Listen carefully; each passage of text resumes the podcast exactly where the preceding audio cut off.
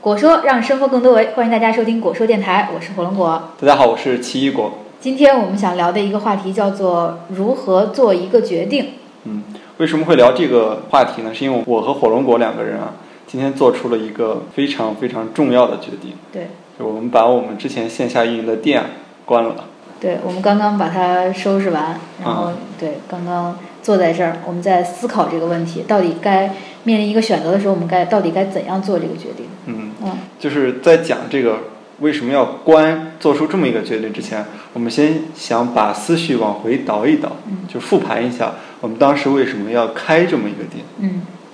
当时为什么要开这样一个店？呃，总结起来啊，可能包括了天时、地利、人和。嗯天时呢是说，我们从二零一四年五月八号开始做这个微信公众号“果说”，也是在一四年的十一月、十二月的时候开始做一些线下的分享活动，包括 GIS 培训啊、文献综述怎么做呀相关的。所以我们就在想，有没有可能去在线下找一个地方来支持我们持续的来做这种分享的活动？正好也是在一五年嗯一月份的时候，我们找到了这么一个地儿，算天时吧。然后地利呢，这个是因为这个店正好是在清华大学的西林院八号，也是我们建筑系的两位前辈创创始人嗯他们的故居，就是西林院八号的梁思成和林徽因的故居。所以，对于我们来说，建筑系的两个博士生，然后去运营这样一个空间，其实非常的合适。嗯呃，仁和呢，是因为我们当时接触到了这家店当时的运营者，他其实是我们的校友，听说我们有这个想法，觉得非常好，就愿意支持我们来做这样的事情，所以我们就开始跟他合作，嗯来开始运营这个线下的空间。人和还有很重要的几个因素，一个就是，当然小辉刚刚博士毕业，嗯正好处于那个相对来说身心上都比较轻松的一个时期，对，愿意有一些新的尝试和嗯对探索。对对如果是说我们两个当时都在读博士，都是焦头烂额的整论文整的时论文的时候，候可能就就不会再做这件事对情对了。对，所以当时做当时那个决定没有费什么劲儿，对基本上就是一拍即合说，嗯特别 好，呃，而且当时还有跟那个师兄谈的比较好，然嗯，后他给了我们一个比较好的一个优惠，就相当于他们的团队承担了一部分经营租金，对，也就是说我们只要承担一部分租金，嗯然后其他就是我们盈亏自负对，啊、其他我们承担全部的运营，呃，但是东西是这位师兄的，嗯，嗯所以说就是当时是算是比较顺理成章，然后自然而然的就做出了一个决定，准备开这个店，嗯，当时也是非常的振奋，嗯啊，从装修啊到招人呐、到进货呀、日常运营啊，也是付出了呃很多的心血。当时也是一个打鸡血的状态，对每天都非常的有干劲儿。从一开始去从零开始去做这件事情，因为每天都可能在感受到一种成长的过程，嗯，嗯、去学习啊，接触这种成长的过程，对于一个人来说，可能是一个很重要的一个提高和锻炼。嗯嗯，那么说到开始，我们就可以说一下这个结束，对，就是为什么我们会选择结束这样一段旅程？第一个原因，我觉得很重要的一个促成的因素是租金的上涨。嗯原来我们当时是，呃，算是比较承担了一个比较低的一个租金嘛，嗯通过我们的一些努力吧，算是把这个店在当时那种情况下实现了一个盈亏平衡，嗯，就是扭亏为呃扭盈，亏为其实盈。是对，因为以前一直是在处于一个比较亏的比较多的状态，而且嗯还是、虽然这个店有一定的历史文化价值，但它其实地理位置相对于人流啊这种学校的这老师和同学的位置，其实都不是特别好。嗯嗯，我们通过一些自就是线上线下的努力，让它实现了这样，但这某种程度上也可能是我猜测，可能是造成租金在下一年进一步上涨的原因。对，而且一就是下子涨得非常多。对，涨幅大概在百分之四十左右，嗯一个租金上涨。对，这个涨幅已经远超出了我们的盈利能够平衡的那个点，对，我们的超出了我们的预期。对，超出了我们的预期，嗯对，这是一个很重要的因素。嗯然后就首先说，就是做一个决定嘛，我们再讨论。首先第一个，我们面临到了一个钱的问题。嗯啊，钱上是有压力的。然后第二个呢是，很多人比如说我可以不考虑眼下的钱，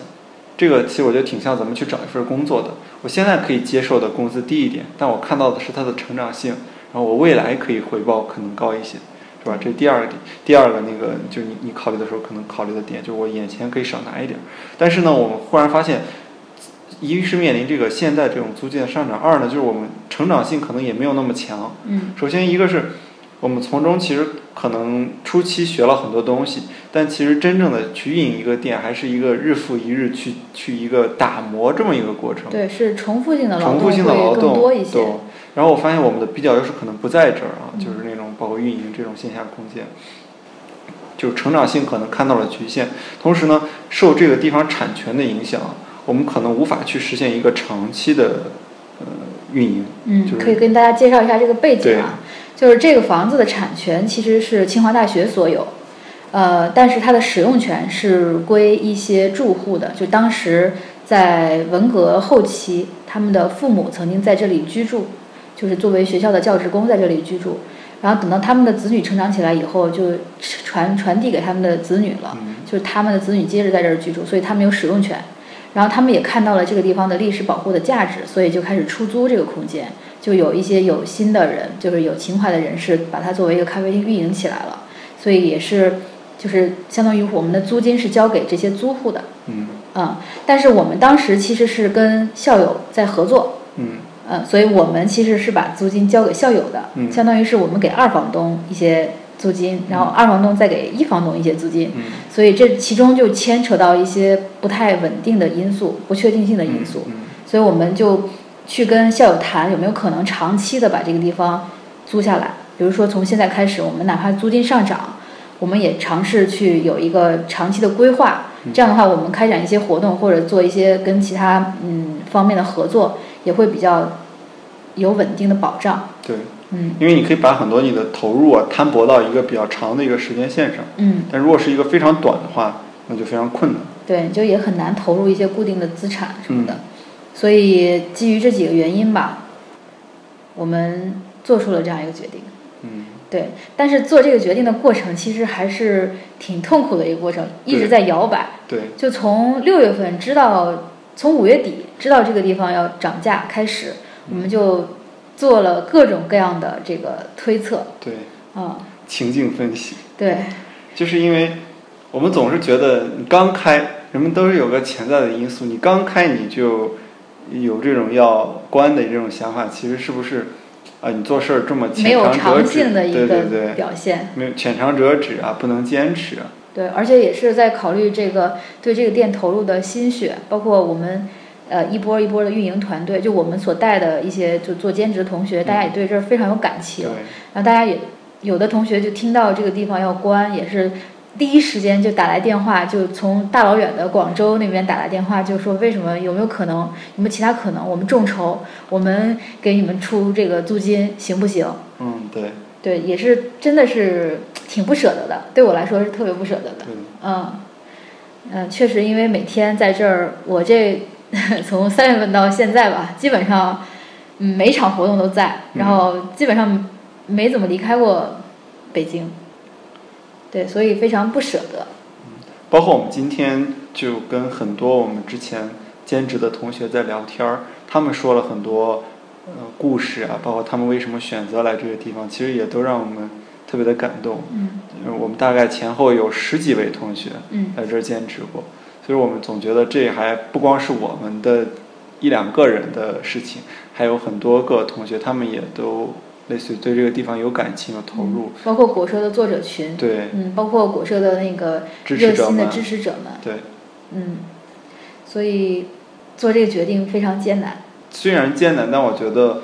嗯，我们在讨论中，讨论主线慢慢的明确了起来。对对对，嗯其实并并非是一个不理性的决定，或者是说不负责的不决负定。责的一个决定。说一下我们为什么最后选择了关这个电影，除了刚才说的原因以外，我们比较呃看重的可能是成长性，对，就是对于果说来果说来说的成长性，以及对我们个人来说，包括对同学们的这个成长性的考虑。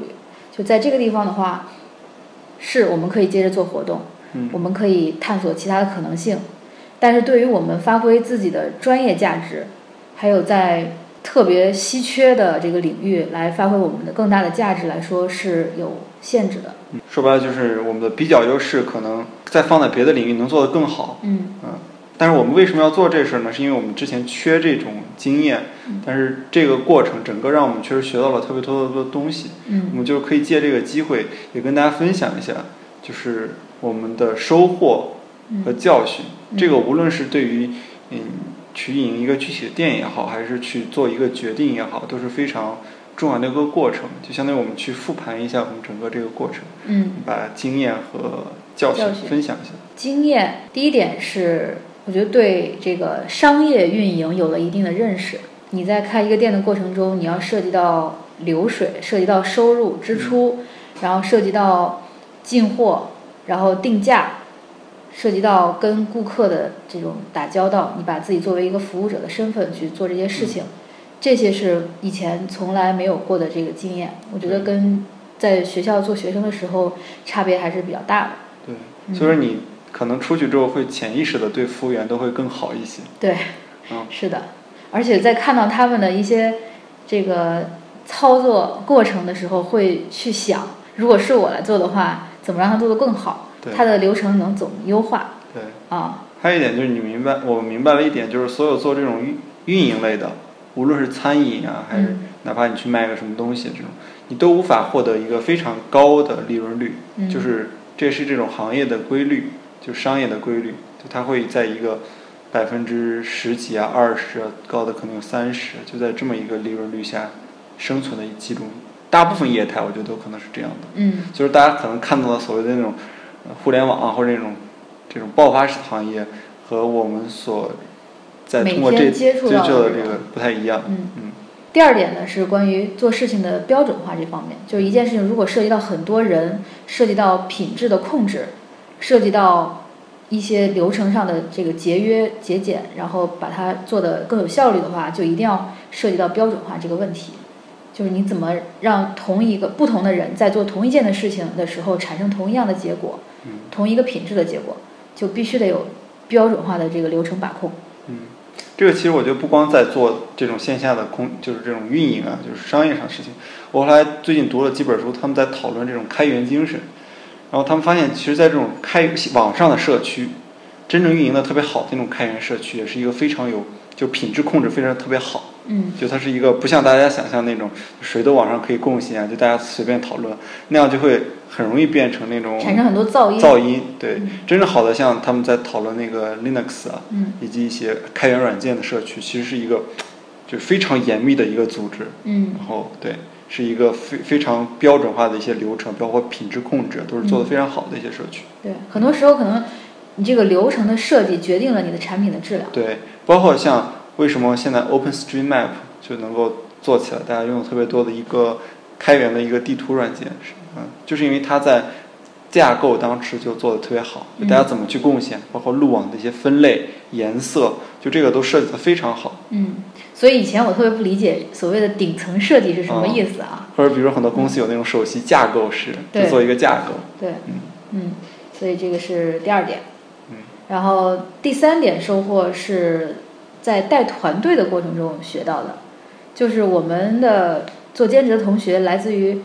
有工作的同学，也有在上学的同学，有建筑学院的，也有其他社会学系或者是地学啊等等方向的，嗯就从他们身上其实学到挺多的。就是每个人他都有的人动手能力特别强，嗯有的人特别有新的 idea，嗯然后有的人特别会活跃团队气氛，然后对有的人特别严谨，能够把我们的电路系统布置梳理的特别清楚，对解决了安全问题对。所以就是在这个过程中，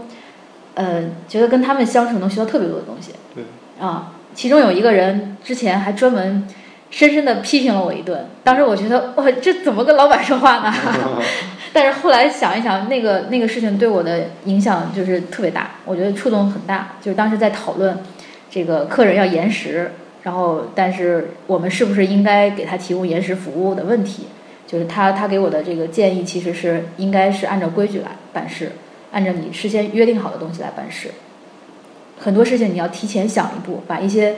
还没发生的事就是提前的有一个预期，把一些事情提前说好。嗯。这是就是在第团队三方面点就是团队建设。对，因为确实是在这种实际运营的团队建设和平时大家社团啊什么可能还是不太一样。嗯，嗯，就是这种因为实是我们要发工资发的，工资，对对，其实就虽然不愿意大家叫老板，但对实际上还是老板。对，因为、还有包括我之前提到的那个，就为什么去做这个决定要关或者决定要开，其中都回避不了的一个问题就是租金这个问题。嗯就因为我们觉得在现实运营这种过程，包括就是工作这个过程，和在学生时代做决定很重要的一个不同点就是钱的要素会被加入进来。嗯嗯，你需要考虑你的投入产出比。对，可能学生时代，嗯，还是这种还是少一些考虑的。嗯当然，说到三点经验了，嗯你觉得有哪几点比较重要的教训？嗯，可能教教训训更为重要。对，教训很重要。就是首先第一点是在还是对商商业业的这个理解和认知上的嗯教训。就是我们之前虽然是跟校友合作，但是既然是合作，就应该有一个明确的合作的时间限制期限，我们应该签合同。嗯，但是这点当时我们也没有没有特别的坚持。坚持，嗯对，虽然已经拟好了合同，但是后来就一直没有签下来。嗯，所以也是导致了我们后来跟我们说要马上搬走的时候，我们很被动。很被动，嗯，这是非常这是非常大的一个问题，就是一般来说，在你不签合同的时候，你是不应该做这件做事点情事儿，对，的啊，这是一个商业上的问题，而且是非常重要的一个商业上的问题。嗯，对，所以我们在如果在下一步再继续找其他店开的话，嗯，肯定第一步是先把这个对这个合理性上解决掉。对合理性上解决掉，嗯，然后我觉得第二点还有一个就是，从产品层面来讲，我们其实并没有特别多的创新。嗯嗯，除了我们提供了延续，就我们当时是这样想的设计产品啊，一个是我们先看看学校里边其他的那些咖啡馆都在卖什么，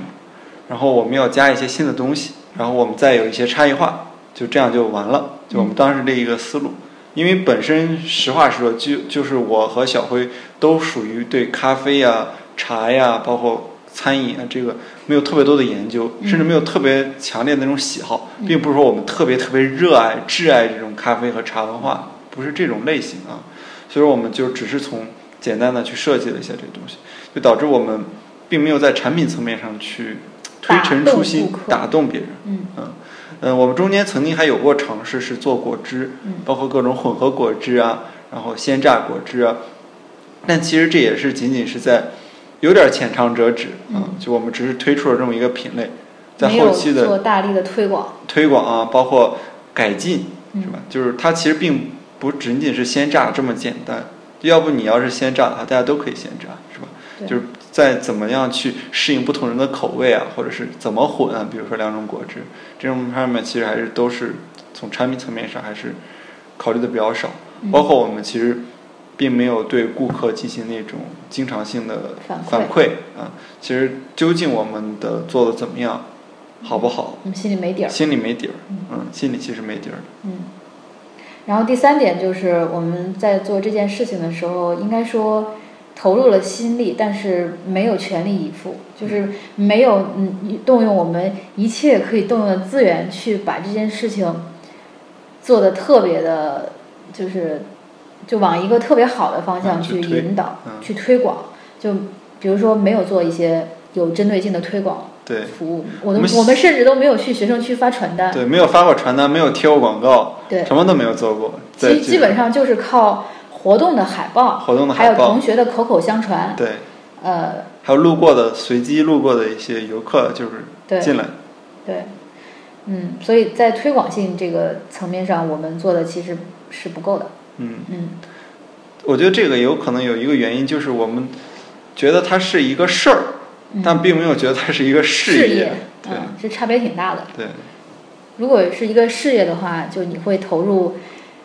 也许是毕生的心血来对做这件事情，你就会开很多连锁店啊，嗯，然后通过线下的这个沙龙空间，然后去创造更多的连接啊对、可能性啊，因为这些都没有探索。正是因为我们觉得它是个事儿，而不是一个事业，所以说，包括我们在活动的设计啊，我们还是尽量请一些自己熟悉的一些人嗯嘉宾，而不是说是我非得要去请一些特别有名的或者是这样的一些人，是吧？嗯就还是这种